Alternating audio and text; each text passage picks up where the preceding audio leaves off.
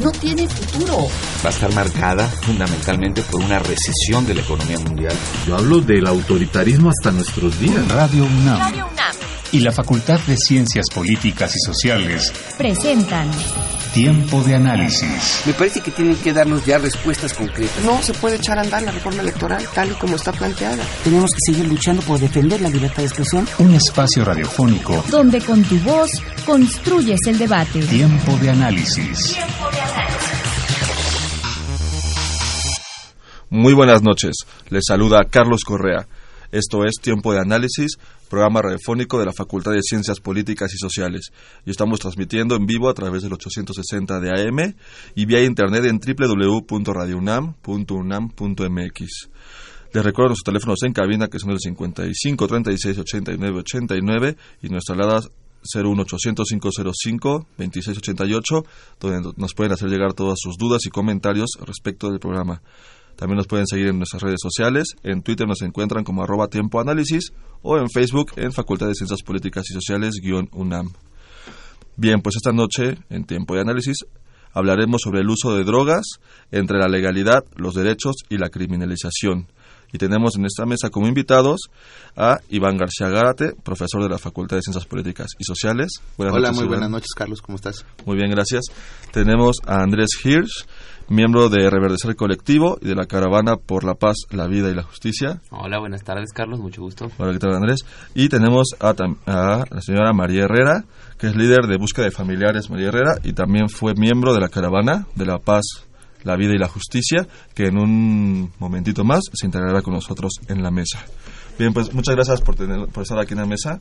Este, pues no sé si eh, empecemos hablando y, ahí sí me gustaría que hablaras tú, Iván, un poquito sobre... ¿Qué tal, señora? Señora Mari, buenas noches. Muy buenas noches. Ahora sí tenemos este, nuestros tres invitados completos en la mesa. Y pues me gustaría eh, que empezáramos a hablar por, por la parte del marco jurídico, este, sobre cómo se encuentra en, nuestro país la situación del uso de las drogas, este, la criminalización sobre, eh, al respecto de ello y en esta parte del marco jurídico, esta parte de, las cosas, de las leyes, este Iván, este, eres buenísimo en esa parte, ese es tu fuerte. ¿Nos puedes hablar un poco cómo, cómo nos encontramos en nuestro país sobre la, legalización, la criminalización y, y esta parte de, las drogas, el uso de las drogas? Pues buenas noches primero que nada otra vez y muchas gracias por la invitación. Siempre es un gusto andar por acá por en tiempo de análisis para darnos tiempo eh, y además es compartir el espacio y la mesa eh, con los invitados e invitada que tenemos el día de hoy. Bueno, Primero, sobre esta parte del marco jurídico, pues yo creo que lo primero que hay que decir es que no ha habido muchos cambios justamente desde, o sea, desde hace ya un buen rato. Actualmente el marco jurídico que tenemos en este país es un marco eh, jurídico prohibicionista, eh, total y absoluto del de, consumo de cierto tipo de sustancias, de psicotrópicos y estupefacientes, regulados en general por la Ley General de Salud, pero también están tipificados en el, en el Código Penal como delitos. Entonces, al día de hoy no tenemos un marco, digamos, que nos pueda hablar de cierta legalidad del uso de las drogas, ni tampoco un marco legislativo que reconozca el, eh, digamos, el derecho al consumo de ciertas drogas, ¿no? Entonces, legislativamente no tenemos eso, ¿no? Entonces, está penalizado e incluso cuando se llega a decir que cierta dosis está permitida, por la ley, yo creo que esa es una laguna ahí que, que no es, digamos, adecuado recurrir a ella, ¿no? Como argumento en general, porque es una, es una cuestión que se, digamos, se oscurece en el sentido de que, pues, no, no hay forma de determinar eh, los consumos en un momento determinado y aunque traigas un cierto consumo permitido, no quiere decir que no se criminalice de todas maneras por parte de la policía a los consumidores. Entonces, digamos, no es que sea un marco jurídico en general eh, permisivo del, del, consumo. Lo por que, el contrario. Ajá, por el contrario, es, es, prohibicionista. Lo que tuvimos recientemente el año pasado fue ahí que por vía de un juicio de amparo, se planteó la posibilidad del consumo eh, lúdico y recreativo de, eh, de la marihuana y por vía de una interpretación de este del derecho al libre desarrollo de la personalidad, la Suprema Corte de Justicia por ahí encontró un vestigio mediante el cual otorgó un amparo a las personas que promovieron, que fue este grupo que se llama Smart, y en el cual pues les dan justamente un amparo a partir de una petición que ellos habían hecho a la COFEPRIS, que es la institución que se encarga de este, digamos, del de la regulación de, este tipo de sustancias. Fue negado ese permiso y a partir de ahí pues, tuvieron la posibilidad de empezar un juicio de amparo. Entonces, jurisdiccionalmente, por vía de, de, una decisión eh, de la Suprema Corte de Justicia, se amplió el, mar, el margen de los, del derecho al libre desarrollo de, de la personalidad y ahí se incluyó justamente el uso lúdico y recreativo de la marihuana en particular, no de las drogas, y hay ciertos criterios muy claros que estableció la Corte que no podrían ser ampliados a otro tipo de drogas. Este, adelante Andrés. Que justo solo agregar que hoy en día en México hay cuatro ciudadanos que pueden adquirir y consumir, incluso eh, eh, darse entre ellos ciertas cantidades de marihuana para consumirla legalmente, que son estos cuatro ciudadanos amparados, pero también hay una niña, que es el caso de Grace, que tiene acceso a marihuana medicinal, que esto no es que la pueda fumar, sino que tiene que, ella ha logrado el permiso para poder importar las medicinas para tratar la epilepsia. Esta es una niña regimontana que muchas personas ya conocen.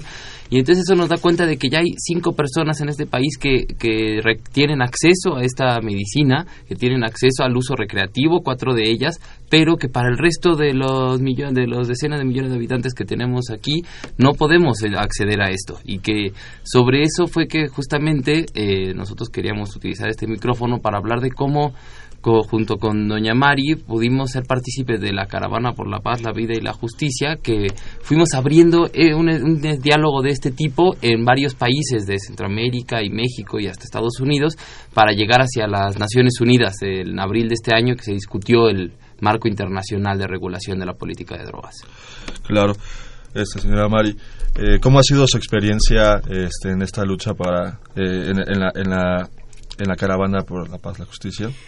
Bueno, eh, en primer lugar yo quisiera decirles que la marihuana como uso medicinal, yo misma la he utilizado y que es una hierba, como les he dicho ya en repetidas ocasiones, que ha crecido junto a nosotros.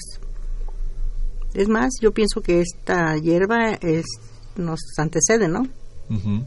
Y jamás nos había dañado o había este daño que se supone que, ahora quieren, digamos, como maquillar, ¿no? Claro. Nuestros gobiernos saben perfectamente bien que para nosotros, sobre todo ya dentro de otro margen, pudiéramos decir, quienes verdaderamente nos ha dañado son otras cosas, ¿sí? Como es el famoso crimen organizado, que bien sabemos que no es un crimen organizado totalmente, sino que es un crimen, un crimen institucionalizado, porque las vemos dentro de las instituciones de gobierno.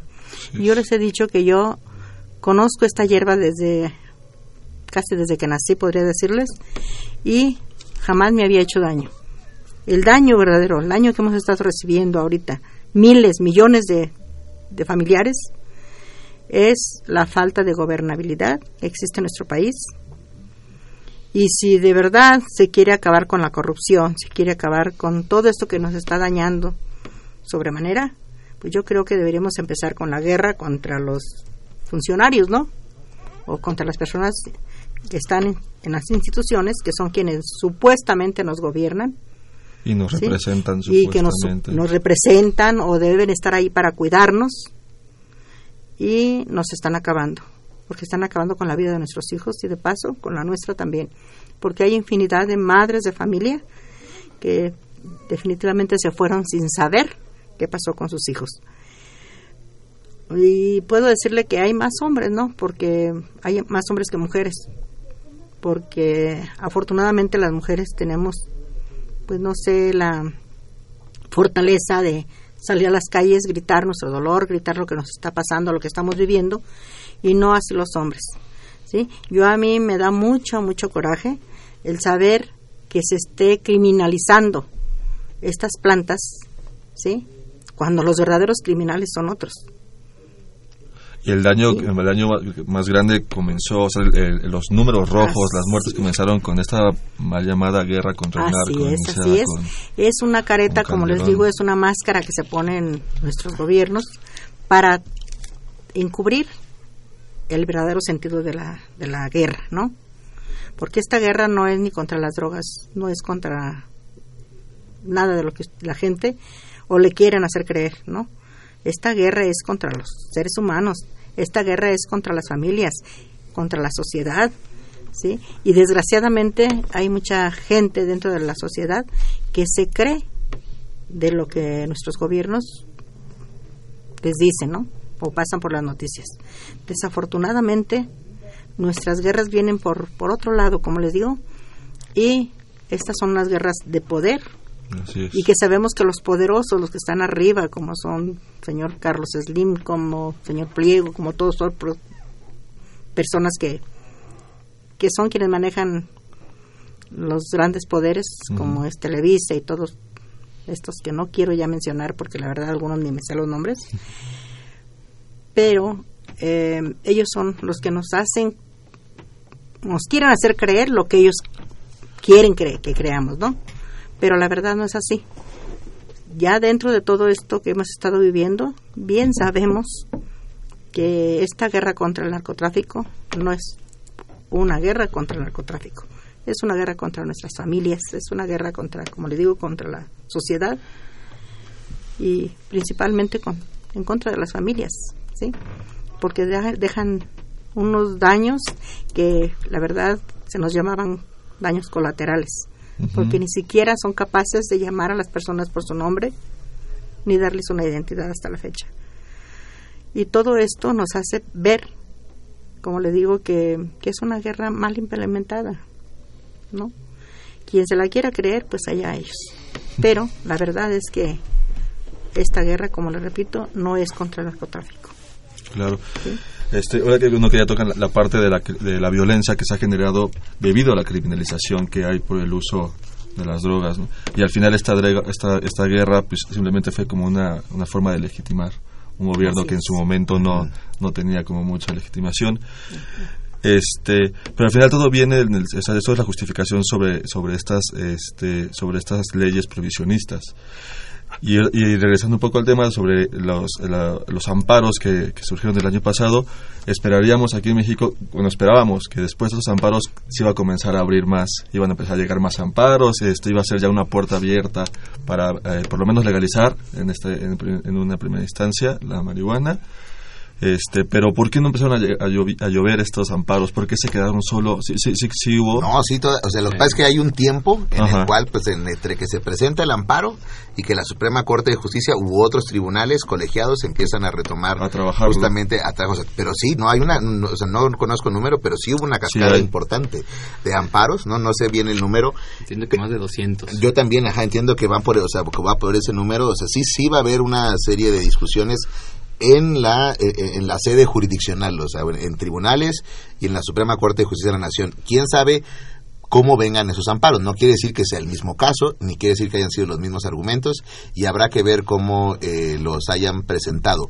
Recientemente también, además del caso de la niña que mencionaba Andrés hace un momento, también hubo otro amparo que llegó a la Suprema Corte de Justicia pero en este caso fue promovido por una, por una asociación ¿no? que también eh, alegaban o querían hacer el uso medicinal de la marihuana, pero ahí no pasó el amparo, porque por la forma en la que presentaron ahí los argumentos, al final la, la, Suprema Corte eh, no dio justamente la razón, pero van a venir varios amparos, todavía vienen varios en camino. Pero ahí lo importante es que no, no es tanto la vía, o sea, no tiene por qué ser la Suprema Corte de Justicia la que esté dando luz verde. exactamente, porque, digamos, como que se le está pidiendo a la Suprema Corte que defina una política pública en materia de drogas y pues no es el órgano encargado no está definiendo políticas de drogas, o sea, lo que definió la Corte fue un derecho que es el derecho al libre desarrollo de la personalidad y cuáles son los alcances de este en relación con la marihuana, pero no definió políticas públicas de cómo el Estado debe de legislar eso. Pero lo que sí, o sea, sí detonó, yo, yo, yo sí vería que sí detonó, tanto a nivel ejecutivo, o sea, del Poder Ejecutivo una reacción inmediata, ¿no? Vimos que inmediatamente, fue un caso muy curioso porque nunca, o sea, como que nunca el presidente responde a lo que hace la Corte. Pero curiosamente ese día que decidió sobre ese caso en particular, sí respondió inmediatamente la presidencia con una postura eh, muy en el sentido de prohibir, ¿no? Muy en el sentido de seguir criminalizando, muy en el sentido de la guerra, ¿no? Nosotros nos vamos a enfrentar a una forma de guerra. Eh, no es cierto que se legalizó, no hagan caso a lo que, digamos, no, se legalizó. Nosotros vamos a, a mantener una política de no. Pero a final de cuentas, como que la presión social, la decisión de la Corte Corte y otros foros que se abrieron en el espacio legislativo, creo que sí han detonado una, o sea, una discusión en concreto y, en- o sea, y hasta donde vimos en el periodo ordinario pasado se presentó ya una iniciativa muy concreta en el Senado que encabezó hasta donde entiendo el senador eh, Gil Swart que va hacia dirigida hacia la eh, legalización. ¿no? Es- adelante, Andrés. Perdón, que es- Adelante. me resulta muy interesante justo ver cómo los tres poderes ya han manifestado un cambio de las políticas de drogas, que desean que ya deje de haber esa política prohibicionista, si bien no el Congreso en su totalidad, porque si no ya tendríamos un cambio a la Ley General de Salud, sí ya integrantes de casi todos los partidos políticos han o in- in- ingresado alguna propuesta de ley de reforma o manifestado públicamente su interés en legalizar la marihuana, incluso en otras plantas ya, este, como también se ha abierto el debate sobre el jicuri o peyote. Ujú. Pero entonces justo ya están los amparos de la Suprema Corte, ya hay iniciativas de ley y justo ahora después de la UNGAS 2016, pues Peña Nieto mismo propone una, un cambio legislativo en el tema. Y entonces vemos que se están habiendo muchas contradicciones, que hay una esquizofrenia al interior de las instituciones gubernamentales, porque ellos están dando una cara pública, principalmente una cara internacional, que pareciera que va en la misma línea que tú decías que como en el sexenio pasado, para intentar legitimar hacia, eh, hacia afuera este gobierno, que dice que sí quiere cambiar, que quiere trascender de este prohibicionismo que vimos actualmente. Sin embargo, sus acciones concretas van en el sentido opuesto, de que no hay interés de velar por los derechos de la ciudadanía, de que no hay interés porque se haya justicia, de que se resuelva ninguno de los casos los que casos. internacionalmente han sonado, que han manchado la imagen del gobierno, que más que manchado han mostrado la cara real del gobierno Así hacia es. afuera. Entonces, vemos que justo se están dando todas estas contradicciones y no ceden en la política prohibicionista porque sabemos que eso va mucho más allá, que hay muchos intereses también más allá del propio gobierno, de dentro incluso del propio México, que sabemos que justo ahora este año acaban de aprobar un presupuesto de más de 130 mil millones para la iniciativa Mérida, que esa iniciativa es la que fomenta y sustenta económicamente la guerra contra el narcotráfico, lo legítima Y- la y guerra que hay, contra hay recursos de Estados Unidos este, Así es. en, en esta parte, en, el plan Mérida, ¿no? se inyectan recursos para, para precisamente mantener, mantener la guerra. Este, pero si fuera el caso que se, es que se legalizara el uso, este, ya sea recreativo, medicinal o ambos, ¿acabaría esta, esta mal llamada guerra contra el narco o más bien seguirán encontrando otra justificación para mantener a- al ejército en las calles, este, atacando a la sociedad? Claro que así va a ser, porque eso es lo que ellos están buscando, nada más valerse de cualquier medio que esté a su alcance para legitimar la guerra. Ahorita pusieron este como argumento, ¿no? Que sabemos todos que no es válido. Y sabemos de antemano que van a seguir buscándole porque no van a quedar contentos, no van a quedar a gusto. Claro. Sí, perdón, Andrés, vamos agregando que Adelante. sí, yo creo que pues si cambian las políticas de drogas, la guerra contra las drogas como tal se les cae, por lo menos como fachada, que ya no podrían seguir eh, implementando las estrategias de militarización y de seguridad nacional para que las drogas no lleguen a tus hijos, que si bien ya cambió el lema de gobierno, sigue siendo el argumento de fondo. ¿Por qué sigue habiendo tantos militares? Bueno, porque hay un narcotráfico y hay que combatirlo.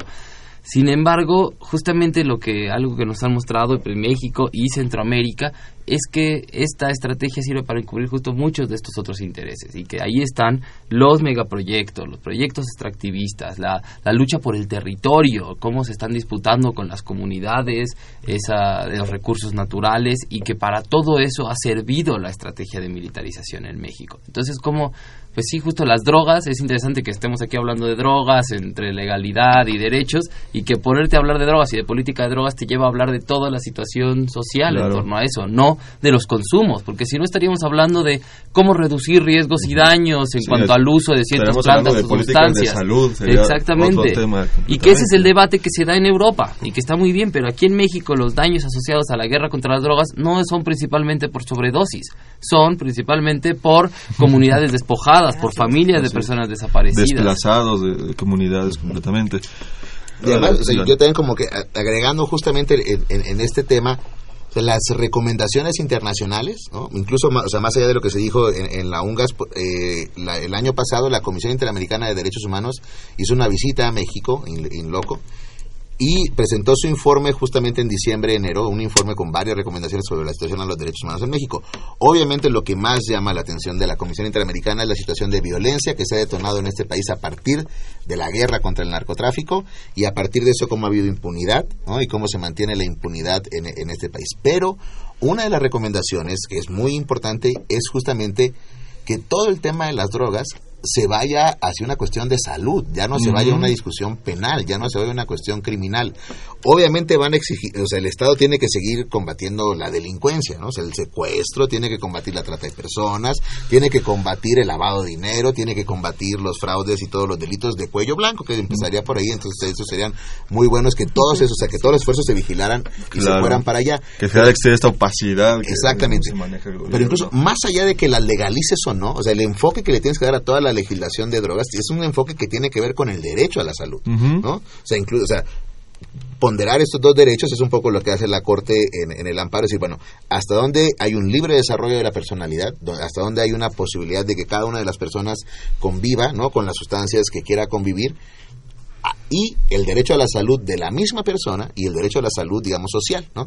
Eso es lo que tendría que, eso es lo que tendríamos que estar discutiendo, como no la cuestión de la criminalización. O sea, las recomendaciones son claras por todos lados. Es, o sea, saca el tema de drogas en general del el tema de criminalización. O sea, puedes decir, acepta el consumo de la marihuana y puedes no aceptar el consumo de otras drogas, pero lo legislas y lo planteas de forma diferente, no como una criminalización, no como una guerra.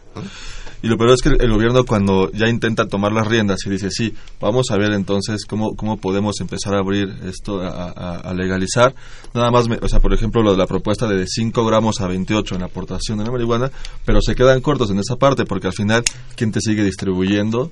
O sea, al final el consumidor sigue este, teniéndose que acercar a un narcomenudista, a, este, a, un, a un barrio pues bastante violento quizá en su delegación para tener acceso a la marihuana. Al final no, no hay un marco, o sea, no, se ve que el gobierno no quiere realmente abrir la puerta por completo, no quiere empezar a, tratar temas que, que para, para ellos les, se les es complicado porque se les cae, como dices Andrés, la fachada en la justificación de tener al ejército en las calles y una policía federal y demás. Y cuál ahí justo, yo creo que por supuesto que no quieren y que se han visto muchos de los intereses que tienen en mantener esta estrategia de prohibición, pero yo creo que tampoco se sabe cómo, porque apenas se está abriendo ese debate a nivel internacional, que en América Latina, pues ya Uruguay tiene su propuesta de regulación integral, pero que bueno, justo todo el mundo siempre dice, las dimensiones de ese país se lo permiten. Ahora Chile ya tiene su primera cosecha de marihuana medicinal y está implementando un prototipo para ver cómo se puede satisfacer la demanda de marihuana medicinal. Colombia acaba de pasar su propuesta en el Congreso para poder legalizar marihuana medicinal. Entonces que todos estos estados están también pues abriendo una página en blanco porque nadie sabe cómo se regula adecuadamente. Se están todas las, las propuestas abiertas está la vía de Estados Unidos que justo no lo quiere hacer a nivel federal pero ya más de 20 estados tienen marihuana medicinal ya ya cuatro tienen acceso a uso recreativo que que lo abren también de distintas maneras, ni siquiera es que haya una regulación homogénea. Entonces, como aquí en México, pues eso, se necesita abrir esos espacios de diálogo para saber bajo la realidad institucional mexicana y social, porque aquí tenemos marihuana, o sea, sabemos que aquí se produce, sabemos porque queman plantíos todas las semanas, entonces no es que sea ningún secreto que México es un país productor. Entonces, bajo esta realidad, ¿cuál sí sería una política de drogas adecuada? Aparte que México tiene una característica particular a diferencia de Uruguay, Chile o Colombia, que, en México somos el, distribuidor principal del consumidor principal del mundo, que es Estados Unidos. Entonces, al final, nosotros tenemos esta parte que nos complica el, el, abrir bien esta puerta para los derechos y la legalidad, cuando, como mencionas, en Uruguay, pues por las dimensiones eh, eh, geográficas y, este, demográficas, pues es, es mucho más fácil de, de crear como un marco. Vamos a ir a nuestro primer corte. Vamos a continuar ahorita regresando con este, con este tema. Eh, vamos a escuchar una cápsula preparada eh, con Gloria Leticia Díaz y en la voz de Carla Ramos y volvemos.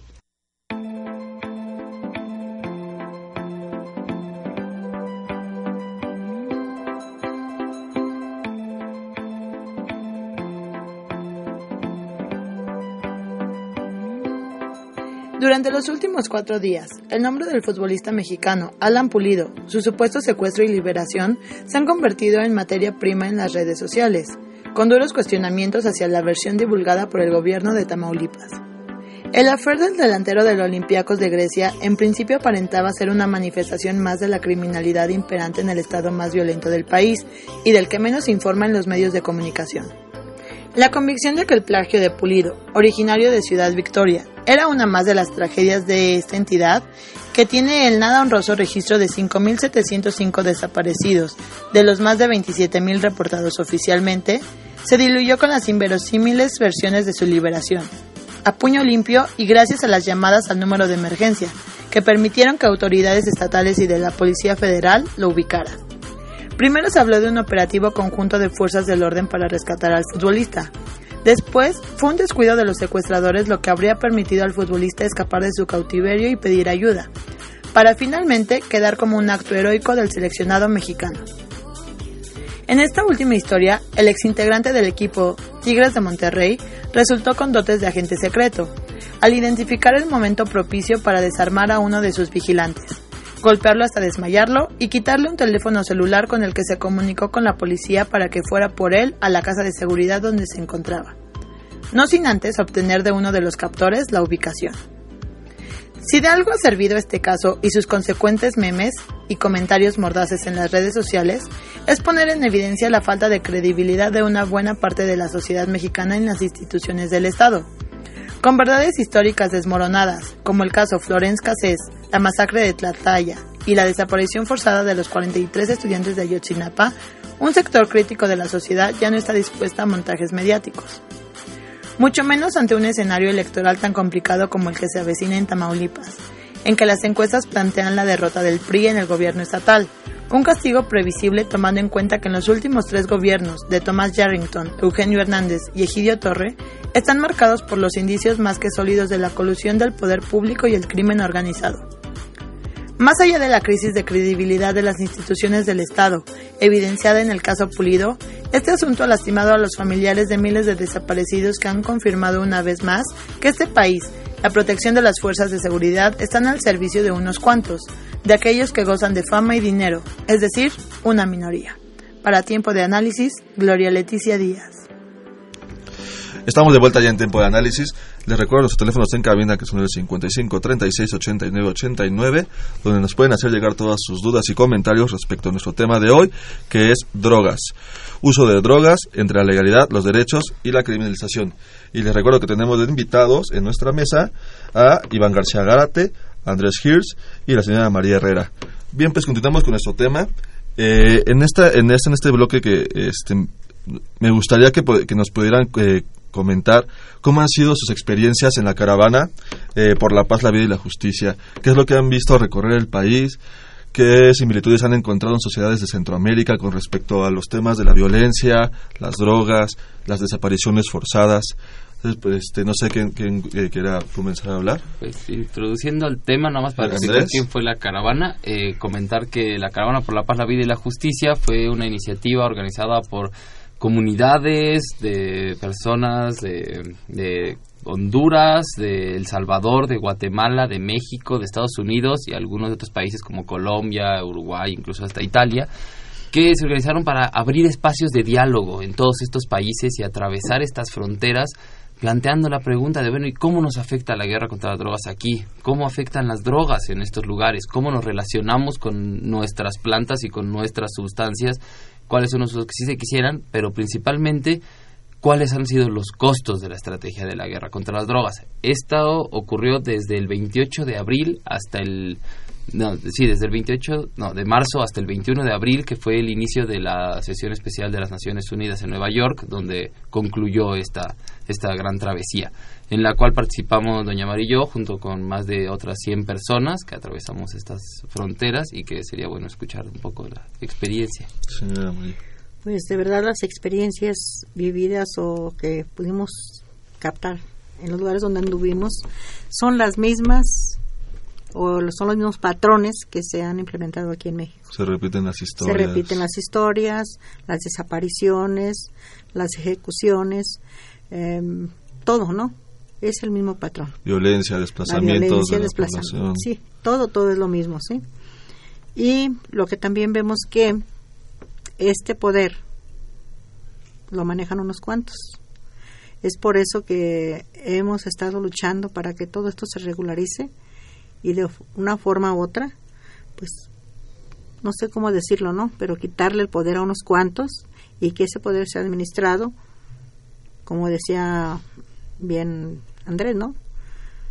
Por otros medios, enfocados, por ejemplo, a la salud, a otras eh, cosas que beneficien a la sociedad. Claro.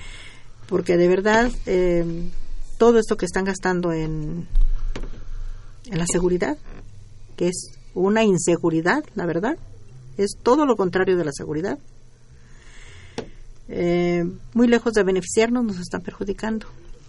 Ahora, esto que estamos viendo también, podemos decirlo ante la justicia, si la justicia se da, pero a cuentagotas, y se da con amplitud o con todos los que se pueda dar a las personas que representan algún costo político, personas importantes, porque la verdad habemos personas que llevamos ocho, otras diez años, otras seis, siete años luchando por adquirir la justicia o por mínimo saber de nuestros hijos, porque ahorita ya no queremos, sabemos que la justicia para nosotros está totalmente negada, ¿no? Ahorita lo que queremos es saber la verdad, tener de regreso a nuestros seres queridos y para ello no hay nada, nada que nos pueda ayudar. Y yo considero que esto es lo que no se vale, ¿no? Y respecto a esto que estaba comenta estábamos comentando, pues le digo, los patrones son los mismos. La desolación, el dolor que se ve aquí en México, se ve por todos lados. Solo que aquí la impunidad está saliendo ya ahorita sí a la luz del día. Claro. ¿Sí? Porque es una impunidad total porque todas estas desapariciones son masivas, porque se está llevando ya como una especie de patrón de conducta, la cual la sociedad ya se está acostumbrando a, a ver y saber, y pues decir por algo fue o en algo andaban, ¿no? Sí. Cuando sabemos que todos, toda, toda la sociedad entera estamos corriendo este riesgo tan tremendo de vivir lo que, el dolor de una desaparición, ¿no? Y les repito, ahí es donde nuestros gobiernos deberían estar alertas, viendo qué es lo que van a hacer o qué pueden hacer. Pero desgraciadamente no están haciendo nada. Es por eso que ahorita todo esto que hemos estado haciendo, incluso en las caravanas, es salir a concientizar a la gente para que nos ayuden de una forma u otra, que se unan a nuestro sufrimiento, a nuestro dolor, a nuestra búsqueda, porque ahora los familiares ya hemos entrado en una desobediencia civil pacífica, desde luego, pero estamos haciendo todo lo humanamente posible por dar nosotros mismos con el paradero de nuestros seres queridos. Porque el Estado no apoya. Porque el Estado está muy, muy lejos de nosotros, ¿no? Hace unos días estuvimos, desgraciadamente, digo, para mí desgraciadamente porque ya a mí no me dan ganas voy a ir a esas reuniones, porque sale uno igual, destrozado, sale uno con la indignación más a flote, ¿no? Y yo ahorita les he dicho a todas las personas que me escuchan que hay que pasar ya de la indignación a la acción. Ahorita necesitamos gente que nos ayude, que nos apoye para dar con el paradero de nuestros hijos, de nuestros seres queridos, ¿no? Y arrebatarle a, a nuestros gobiernos o quitarles, mejor dicho, esa careta que tienen, ¿no? Aprovechándose de pues estos apoyos que les mandan de fuera, ¿no? Diciendo que es para la seguridad. Porque la verdad, repito, lo están implementando muy mal, es para nuestra inseguridad, porque son las mismas personas del ejército, la marina, quienes están involucrados en las desapariciones. Los gobiernos bien lo saben, ¿no? Me refiero a, a los diferentes tipos de gobierno, porque aquí están, deberían estar unidos los tres niveles de gobierno, para ver de verdad qué van a hacer con tanta inseguridad o con toda esta inseguridad que estamos viviendo. Y con tanta gente desaparecida también, como dice usted, sin nombres, eh, gente que simplemente se vuelve una estadística para el gobierno. Así es. Y le digo esto, esto de las desapariciones es en todos lados, en Honduras, en El Salvador. vimos listas enormes de gente desaparecida, gente que y dices, ¿qué está pasando, no? Y repito, aquí en nuestro México están aprovechando mal. Y, como dice la señora María, eh, al final el, gobierno lo maneja como si, si lo desaparecieron, si lo levantaron, si, si lo ejecutaron y apareció en la carretera es porque en algo andaban. al final la sociedad se va manejando bajo, bajo a veces en esta, en, en este velo, ¿no? De, este, de criminalizar y a, la víctima y al mismo tiempo es una, la vuelven a reactivizar, ¿no? Yo, yo creo que esos, son puntos muy importantes que tenemos que ir señalando claramente, porque al principio hablábamos como de la posible eh, legislación, ¿no? legalización del, del, uso de las drogas, lo que el, amparo y todo eso, pero digamos una cosa es lo que viene en un futuro respecto a cómo se trata el, tema de las drogas y otra cosa es que el Estado se quiera olvidar de que tiene que sancionar, tiene que investigar, tiene que reparar los daños a las víctimas de todo lo que pasó atrás. o sea, son dos procesos totalmente diferentes. O sea, no es como, ah, ya la legalizaron, entonces borrón y cuenta nueva. no. Carpetazo y... Ajá, sí, no, por, por ese, o sea, sí, porque sería muy cómodo decir, bueno, ya, ¿no? Si les hacemos caso, vamos a legalizarlas, vamos a hacer una política pública de drogas que sea permisiva, que se trate de manera, materia de salud. Entonces, ya estuvo. Ya no, me reclamen de todos los muertos. Eso es lo que no se puede hacer. Justamente hay un elemento muy importante de memoria, sobre todo de memoria, ¿no? De memoria histórica, de que no vayan, o sea, todos esos desaparecidos están desaparecidos y tienen que aparecer, ¿no? De alguna forma u otra, o sea, tendrían que hacer, o tiene que haber una respuesta por parte del Estado que diga qué sucedió, ¿no? Tiene que investigar a fondo, tiene que sancionar a las personas, porque estamos cansados ya también de impunidad. Entonces también sería como un rollo decir, ah, bueno, ya todo lo que pasó, pues ya quedó atrás y no sancionamos a nadie. No, también hay una cuestión de que se debe de buscar justicia, se debe de acabar con esa impunidad, ¿no? Y, y entonces son dos procesos paralelos, o sea, vamos a trabajar, o sea, vamos viendo cómo legalizamos, pero vamos viendo Estado cómo reparas a todas las Sí, claro. ¿Cómo quitas esas cosas de criminalización? ¿Cómo lavas esos nombres? Porque al final de cuentas también hay una cuestión de, honor, de que están diciendo, como tú decías, cuando una procuraduría dice que son presuntos delincuentes, o sea, ya están manchando el honor de una persona, la vida de una persona. Entonces eso se tiene que reparar también. ¿no? Y yo también, o sea, y un punto muy importante, efectivamente, Carlos, el gobierno es el que llama, lanza este mensaje de criminalización. Lo malo es que cuando, cuando la sociedad se lo cree, y porque entonces ya no ya no ya, ya no apoyamos estas causas no ya no nos damos cuenta del problema. Cuando como sociedad empezamos a creer que todos los que están ahí son delincuentes no.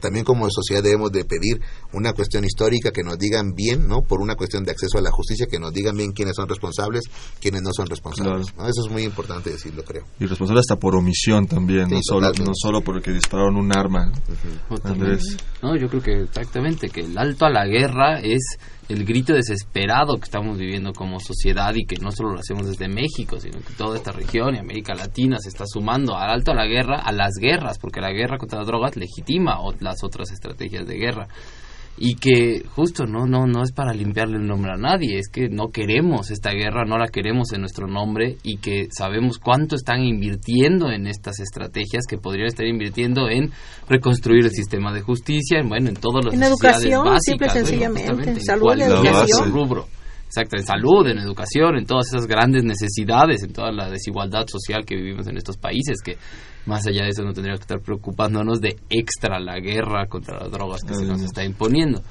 Y eso es muy interesante ver cómo, creo que una de las conclusiones que yo pude tener de esta caravana es cómo en Honduras, por ejemplo, están dando unas batallas muy similares, que que en esta caravana estaba muy vinculada la señora activista social Berta Cáceres y que ella iba a participar activamente de esta iniciativa. Ella tiene una lucha contra una transnacional DESA que está intentando llevarse el agua de los ríos del pueblo lenca al que ella pertenecía y que dentro de este contexto de militarización están pues asesinando al movimiento social, al COPIN, que es su organización, y a todas sus comunidades junto con los otros pueblos originarios de Honduras ellos activamente saben que la guerra en Honduras sirve para el despojo territorial y que ellos nos decían mucho y nos lo repetían junto con las comunidades garífunas que también se sumaron a la caravana que no solo no podemos pues, tener ningún tipo de esperanza en que venga esta transformación social hacia la paz, la vida y la justicia de parte del gobierno, sino que tampoco podemos dedicar nuestros esfuerzos a presionar al gobierno para que haga ese cambio como sociedad civil, sino que como está diciendo doña Mari, son las manos de la sociedad civil las que están construyendo ese cambio, las que están ejerciendo justicia, las que se están defendiendo contra criminales organizados de distintos tipos y contra el crimen institucionalizado también, que son, porque justo a final de cuentas el gobierno hondureño está detrás de los intereses de la transnacional de esa, o sea, ellos están protegiendo a la empresa que está yendo por el agua, entonces están siendo atacados por los dos flancos, entonces ellos como pueblo organizado realmente hacen frente a todos estos tipos de violencia. Y aquí en México está ocurriendo lo mismo, en todas estas movimientos que justamente, pues más allá de víctimas, son personas que se han visto afectadas por la violencia en este país y que están saliendo a buscar a sus familiares al campo, como está ocurriendo en Tetelcingo, como está ocurriendo en Iguala, como está ocurriendo en Veracruz, en Tamaulipas, en tantos estados de la República, donde son las propias familias las que están liderando el cambio social y mostrándonos a la sociedad que pues justo no solo nos podemos quedar escuchando un testimonio de dolor, tenemos que dialogar activamente y saber cómo construir esa organización. Yo nada más quería decir que creo que ese es un reconocimiento muy importante que habría que hacer, digamos, de de casas de educación superior a otra casa de educación superior. Ese esfuerzo que está haciendo la Universidad Autónoma de Morelos, eh, de verdad es una cosa impresionante. Es, es una aportación grande justamente a todos estos procesos de memoria, estos procesos de justicia, porque estas, o sea, todas estas de las fosas en, en es la Universidad Autónoma de Morelos. entonces, ahí, bueno, obviamente también con una parte importante de la sociedad, no, no, no, pero ahí yo creo que había un reconocimiento a ese trabajo importante. Creo que también de repente las universidades tenemos esa posibilidad de hacer hacer cosas, de aportar también al movimiento social con investigaciones, con hechos, con nuevas técnicas forenses, con nuevos estudios. O sea, hay facultades completas que podrían estar trabajando también en eso. Yo creo que ahí valdría la pena decir, pues ahí la Universidad de Morelos creo que está cumpliendo con un, compromiso, una responsabilidad de la sociedad muy importante. Está más complementar que justo, por supuesto, absoluto reconocimiento a las autoridades de la UAM y al movimiento que está acompañando a ese proceso de Tencingo que está dando resultados muy impresionantes porque está poniendo a funcionar instituciones, está visibilizando esta situación en nivel local y a nivel internacional pero es ese llamado, yo creo que pues desde todos lados las universidades también tendríamos que estarnos sumando a apoyar a este movimiento en todos los sentidos, o sea, justo salir de las aulas y salir del debate para ponernos a discutir, bueno, justo como la Facultad de Medicina lo está haciendo de alguna manera, discutiendo sobre marihuana y que sí está poniendo a discutir a médicos porque ahorita la prohibición no les permite hacer investigación formal. Entonces se hacen cierto tipo de foros y ciertos espacios para abrir los temas, pero hay que poner a activar todos estos espacios en pro de esta transformación, así como su apoyar en el campo, como lo está haciendo la UAM. O sea, y, conciencia y con conocimiento, o sea, no nada más sacando estudiantes a las marchas, eso obviamente se también, o sea, es una, esa es una parte. Eso es una parte aquí es conciencia, con conocimiento, con técnica que las universidades están aportando a todo el, esto. el conocimiento aplicado. Exactamente. Y yo solo quiero, solo quiero añadir algo más, ¿sí? que para nosotros los familiares que tenemos nuestros seres queridos desaparecidos es un dolor tan fuerte cuando se nos avise y por ahí dice no salen a la luz en los periódicos y en las entrevistas en tal lugar murieron tantos, um, en un enfrentamiento, tantos delincuentes y tantos, por ejemplo, del ejército o la marina o qué sé. Y para nosotros nos duele, ¿sabe por qué? Porque nosotros tenemos a nuestros hijos desaparecidos. No sabemos dónde están, quién los tiene, quién los tomó. Aunque sabemos bien quién se los llevó, porque son policías estatales los que colaboran generalmente en los estados. Por eso nadie queremos que nuestras um, eh, ¿cómo se llaman? Nuestras denuncias se hagan en los estados, porque sabemos que ahí es donde nos desaparecen a nuestros hijos. Y es como ir a, presentarnos ante la persona que se los llevó y decirle, ¿sabes qué? Ayúdame. Esto no puede ser. Y sabemos perfectamente bien que nos dicen tantos delincuentes, pero ¿sabe qué hacen? Los etiquetan sin ni siquiera investigar si verdaderamente aquellos son los delincuentes o pudieran estar ahí algunos de nuestros hijos. Y si ellos investigaran, se darían cuenta del tiempo que tenemos buscándolos. Y se darían cuenta que si están allí, no están por su propia voluntad, sino están ahí porque los obligaron. pero agregando que justo, o sea, eso, en el respaldo a eso, ahorita, por ejemplo, las familias están en la necesidad de de no solo encontrar uh, pues, los restos o los, sus hijos en vida y buscar en las fosas y desenterrarlos, sino principalmente de identificar esos restos y que ese es uno de los principales problemas que se han encontrado. Y que justo ahí es donde también las universidades tenían un papel fundamental porque sabemos que la PGR no hace un uso adecuado de esas muestras. Entonces si no lo hizo con Ayotzinapa con toda la presión que tenía cómo lo va a hacer con todos estos otros casos que además pues abundan por miles y miles Yo siempre y que lo he se dicho. tiene que sacar del país las muestras para que las haga otra universidad cuando sí. aquí está toda la infraestructura si hubiera la voluntad política y la presión suficiente para que se pudiera trabajar en ese sentido Así es, pero le digo, para ellos es más fácil etiquetar Claro. que investigar. Así es. Vamos a ir a nuestro último corte de la noche para regresar a nuestra recta final de conclusiones. Vamos a escuchar nuestro cápsula en el librero y volvemos.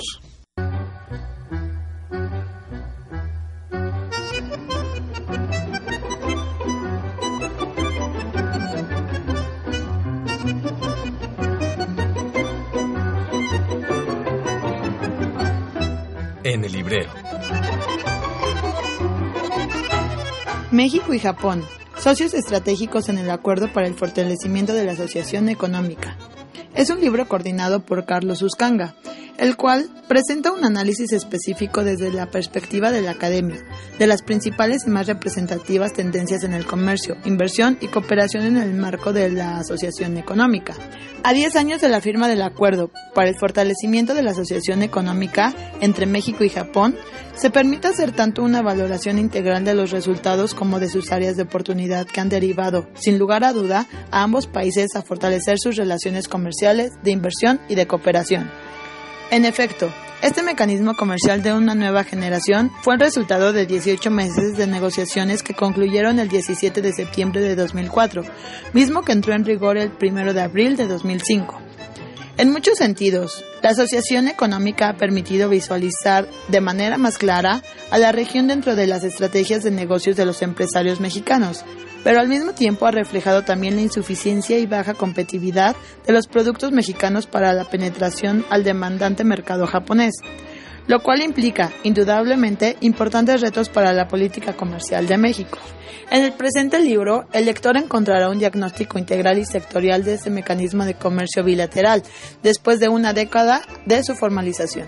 El lector encontrará un diagnóstico integral y sectorial de ese mecanismo de comercio bilateral después de una década de su formalización. En el librero.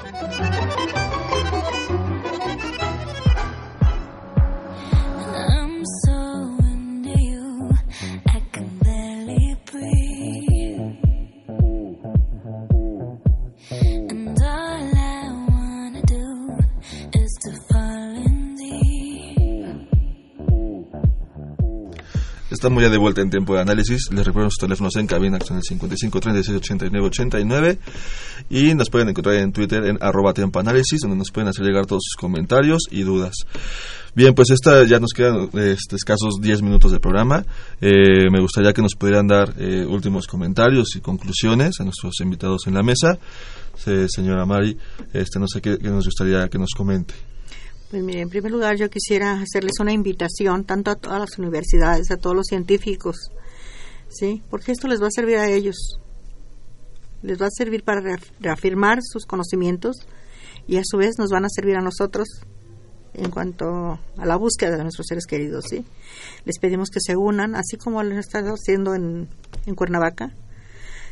Les pedimos así, de verdad, con todo nuestro corazón, que se unan a esta búsqueda, a estas brigadas, que nos ayuden, porque a nosotros nos surge darle identidad a esos restos que están, se están sacando, ¿sí? Y a la sociedad, pues que nos ayude también apoyándonos, que esté pendiente de todas las personas que andamos en esto, porque lo que no queremos es que eso siga pasando. Eso es lo esencial. Pero también queremos tener de regreso en nuestra casa a nuestros seres queridos. Y esta es una invitación porque le repito yo, anteriormente no me resignaba a, a recibir restos, ¿no? Yo creo que todos los padres, las madres de familia, queremos, deseamos encontrar a nuestros hijos vivos. Pero les estamos rogando ahorita que se unan a este esfuerzo, a esta lucha, porque mínimo tenemos que tenerlos, aunque sea en restos, porque de ahí dependen muchísimas cosas. Yo les digo que tengo a mis niños ahí esperando. No quiero que mis niños, mis nietos, en un futuro anden buscando a sus padres. Y yo creo que esto es de todas las madres de familia. Lo otro, para mí sería no un poco de paz, porque nunca me voy a resignar a haber perdido a mis hijos de esa manera. Pero sí, esto nos ayudaría muchísimo, porque nos fortalecería un poco. Y cambiaría nuestra vida, porque dentro de mi familia tengo todas mis nueras, que no les podemos llamar viudas porque no son viudas, no les podemos llamar abandonadas porque mis hijos no las abandonaron, ¿sí? Y por lo tanto esas personas están ahí con una vida trastocada, una vida que no, no tiene sentido para, para todos ellos. Yo por eso ansío con todo mi corazón encontrar a mis hijos y encontrar a estos miles y miles de familias que no están de- en sus hogares. ¿sí? Y invitar a todas estas personas que nos donen sus conocimientos, que nos ayuden, ¿sí? Porque de alguna manera tenemos que parar esto.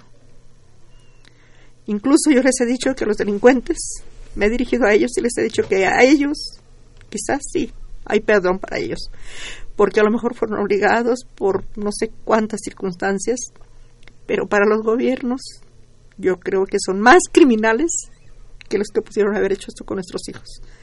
Por omisión, por colusión y por todo lo que esto implica, por ellos hay muchísimo resentimiento y por su falta de voluntad sobre todo para ayudarnos a dar con el paradero de nuestros hijos. Es más que nada una invitación.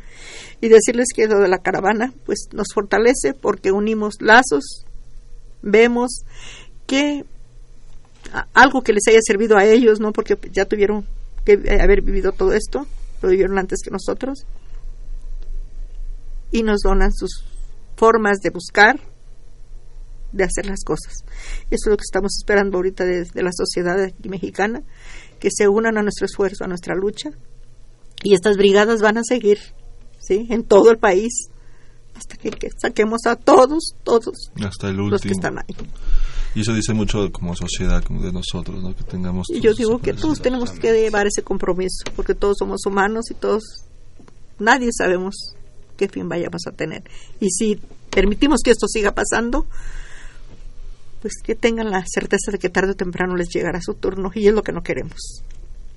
Muchas gracias, señora Mary. Andrés.